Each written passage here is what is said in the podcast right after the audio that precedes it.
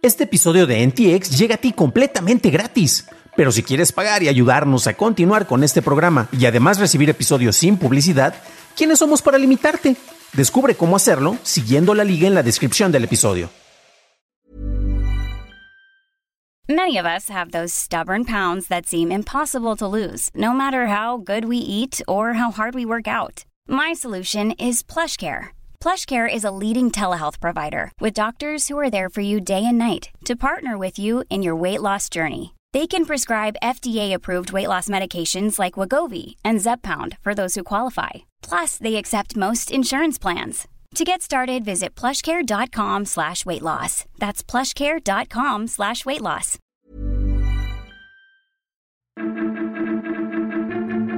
Regresa el bebé bailarín, sancionan a Blender IO por lavado de dinero y Conti ataca a agencias gubernamentales en Costa Rica. Estas son las noticias de Tecnología Express con la información más importante para el 9 de mayo de 2022. El CEO de Meta, Mark Zuckerberg, dijo que Instagram empezará a probar el soporte para coleccionables digitales y NFTs con un grupo de creadores seleccionados y planea integrarlo en Facebook. Esto incluirá el uso de NFTs como imágenes de perfil, así como el uso de NFTs de realidad aumentada en el contenido de historias. Meta admitirá las cadenas de bloques de Ethereum y Polygon y soportará billeteras digitales como Rainbow, MetaMask y Trust. El presidente de Costa Rica, Rodrigo Chávez, declaró estado de emergencia después de que los ataques cibernéticos del grupo de Ransomware Conti afectaran a varias agencias gubernamentales. Miembros de Conti inicialmente declararon haber atacado a las agencias costarricenses el mes pasado, impactando los servicios digitales de Tesorería, Ministerio de Ciencia, Innovación, Tecnología y Telecomunicaciones, así como la Caja Costarricense del Seguro Social, entre otros. Blipping Computer observó que Conti publicó la mayor parte de los 675 gigas de datos obtenidos que son propiedad de organismos costarricenses. El Departamento del Tesoro de los Estados Unidos anunció este fin de semana que sancionará a Blender.io al eliminar a este mezclador de Bitcoin del sistema financiero del país. Esto debido a que este servicio permite ocultar el registro guardado dentro de blockchain y fue utilizado por Corea del Norte para lavar dinero y apoyar actividades cibernéticas maliciosas. Blender.io es un mezclador de monedas virtuales y facilita las transacciones al ocultar el origen, destino y contrapartes. Otras organizaciones beneficiadas por el blanqueamiento de dinero hecho en Blender.io, de acuerdo con el Departamento del Tesoro, han sido grupos de ransomware como Conti, Trickbot y Sodinokibi, también conocida como Rayble. Tras la sanción a Blender.io, ninguno de estos grupos podrá acceder a sus fondos en Estados Unidos ni hacer transacciones en este país. ¿Recuerdas al bebé bailarín que aparecía en los inicios del Internet como GIF animado en muchos sitios web? Pues regresó, pero en forma de NFT. La animación original fue lanzada en 1996 como parte de un paquete de estudio de personajes para Autodesk y se realizó gracias a shows como Ali McBeal. Ahora ha sido remasterizado en HD en una colaboración entre Michael Girard y Ron Lucier, sus creadores, con AFA Studio. Previamente, el creador del Nyan Cat remasterizó el colorido felino y también lo lanzó como NFT a inicios del año pasado. En China se anunciaron nuevas restricciones relacionadas con el uso de videojuegos para menores de edad, ya que la Administración Nacional de Radio y Televisión ha restringido a los menores para que estos no vean streamers de juego después de las 10 de la noche, además de que no podrán gastar dinero dentro de las plataformas. Para que esto se lleve a cabo, las cuentas tendrán que ser verificadas y las que no lo hagan serán vetadas automáticamente y no podrán cargar contenido. Las plataformas afectadas son Bilibili, Huya y Douyo, que en conjunto son como el YouTube y Twitch de China. Esas fueron las noticias y ahora pasemos a la discusión. Y el tema más importante, pues eh, bueno, literalmente tenemos prácticamente unas horas de que se anuncia precisamente que Rodrigo Chávez toma el mando en Costa Rica y eh, pues obviamente tiene que enfocarse en el manejo político de su país, en todos los problemas que están ocurriendo en, estas situaciones, eh, todo lo que tiene a su cargo, porque pues bueno, teniendo el cargo de presidente pues no es una labor sencilla. Y llama la atención que precisamente se declara este estado de emergencia. Estamos en medio de una transición. De hecho, si uno busca información en la misma página de presidencia de Costa Rica, pues vemos que todavía está en construcción el sitio, no hay mucha información. Lo, menciono porque estaba buscando el comunicado oficial en el que se declara este estado de emergencia y no está. Está la liga, está la información, pero tengo que meterme a través del caché y en este momento a través de la página pues es inaccesible a menos que uno haga algunas maromas, ¿no? Y algunos trucos por allá.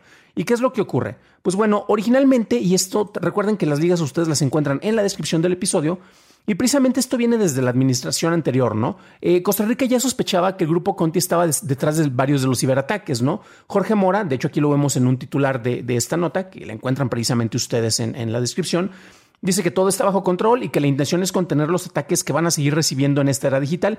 Y es cierto, porque a final de cuentas se siguieron recibiendo distintos ataques. El Conti Group, eh, pues bueno, em, se han tomado eh, algunas adjudicaciones por esto y pues sí han estado afectando distintos de estos eh, parte del mismo ministerio del país. Eh, se detectó originalmente el 18 de abril, el Ministerio de Hacienda detectó una sustracción de un terabyte de información de bases de datos de los sistemas tributarios y aduaneros con detalles sobre renta de contribuyentes e importaciones y exportaciones, esto de acuerdo al titular de este sector, Elian Villegas. Esto es muy preocupante. Em, no importa si eres una empresa corporativa o si eres en este caso una instancia de gobierno, pero la filtración de datos es algo tremendamente de cuidado. Y estamos hablando de que entre los organismos afectados no únicamente está eh, organismos de investigación de telecomunicaciones, sino que estamos hablando de Hacienda y estamos hablando también de un organismo de pensiones, que son, son los que se vieron más afectados. Entonces estamos hablando de la disponibilidad económica eh, y estamos hablando de las declaraciones de impuestos de gran cantidad de población. Estamos hablando de casi un terabyte de, información. Según lo que tenemos en el reporte de Blipping Computer, estamos hablando de 675 gigas de datos que son propiedades de estos organismos y que ya han sido publicados del tera que fue lo que sustrajeron. Ojo porque aquí también tenemos algunos detalles. El hecho de que la información sea pública no significa que automáticamente están en riesgo muchos factores, pero el hecho es de que tu información, eh, particularmente en temas sensibles, en temas económicos, está disponible por allá. Eh, ¿Eso que habla? Bueno, desde luego que es algo de lo que siempre hemos mencionado acá. Se tiene que ser mucho hincapié en el manejo de la seguridad cibernética, particularmente ya sea desde una empresa privada que tenga el manejo de no solo económico, sino de información de muchos usuarios, sino que también en este caso, como es un organismo gubernamental, tienes que dar un enorme hincapié a algunos nos ha tocado colaborar en instituciones en las cuales este, esto se ve como algo que no es necesario, es como no querer pagar el seguro del coche y por eso pues dices, si no lo necesito, ¿para qué lo pago? Eh, no creo que este haya sido el caso, ya hay algunos antecedentes de, ataques previos y creo que más bien fueron enfocándose, eh, tratando de vulnerar y a final de cuentas pues tenían esta información y pues la han estado liberando pero siempre es algo que tiene que ser como de las prioridades eh, de, altísimo nivel que tienen que estar en estas instancias, particularmente si es una instancia gubernamental. Aquí en México también ya hemos tenido casos de hackeo, hemos tenido casos de robo de información. Sin embargo, este caso en particular para los amigos de Costa Rica, eh, pues yo creo que es algo de, de gran prioridad. Esperemos que la filtración de datos no llegue de una manera en la cual pueda afectar a la población en general, porque nuevamente estamos hablando de material financiero y estamos hablando de manejo de pensiones, del seguro, estamos hablando de, manejo de finanzas, de hacienda, y esa es información súper sensible. Igual podría haber algún investigador por allá que pueda acceder a estos datos y a través de esto pueda hacer otra labor que podría ser positiva tratando de darle un giro positivo a esto, pero bueno, eh, como para tratar de ver eh, los datos fiscales de alguna persona que no ha hecho sus declaraciones, que, ha tenido algunos eh, acuerdos peculiares con otras instancias de gobierno y que a final de cuentas aquí al acceder a esta información puede dar un mejor seguimiento para ver casos de corrupción, que eso yo creo que podría ser algo interesante pero eh, tristemente yo creo que más bien eh, este tipo de conocimiento cuando se llega a tener disponibilidad, pues se busca usar para el mal o para perjudicar a personas. Esperemos que no pase esto. Tenemos varios escuchas también en Costa Rica y desde luego también en el resto del continente. Eh, ¿Cómo ven esta, esta situación? ¿De qué manera los afecta? Me interesa mucho saber eso y pueden dejármelo en los comentarios en nuestro canal de YouTube y desde luego me interesa saber su opinión para que enriquezcamos más esta discusión. Para un análisis más a detalle en inglés, visita dailytechnewshow.com en donde encontrarás notas y ligas a las noticias.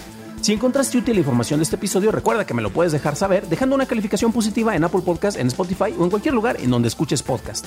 Eso es todo por hoy, gracias por tu atención, nos estaremos escuchando en la siguiente entrega y espero que tengas un fantástico inicio de semana.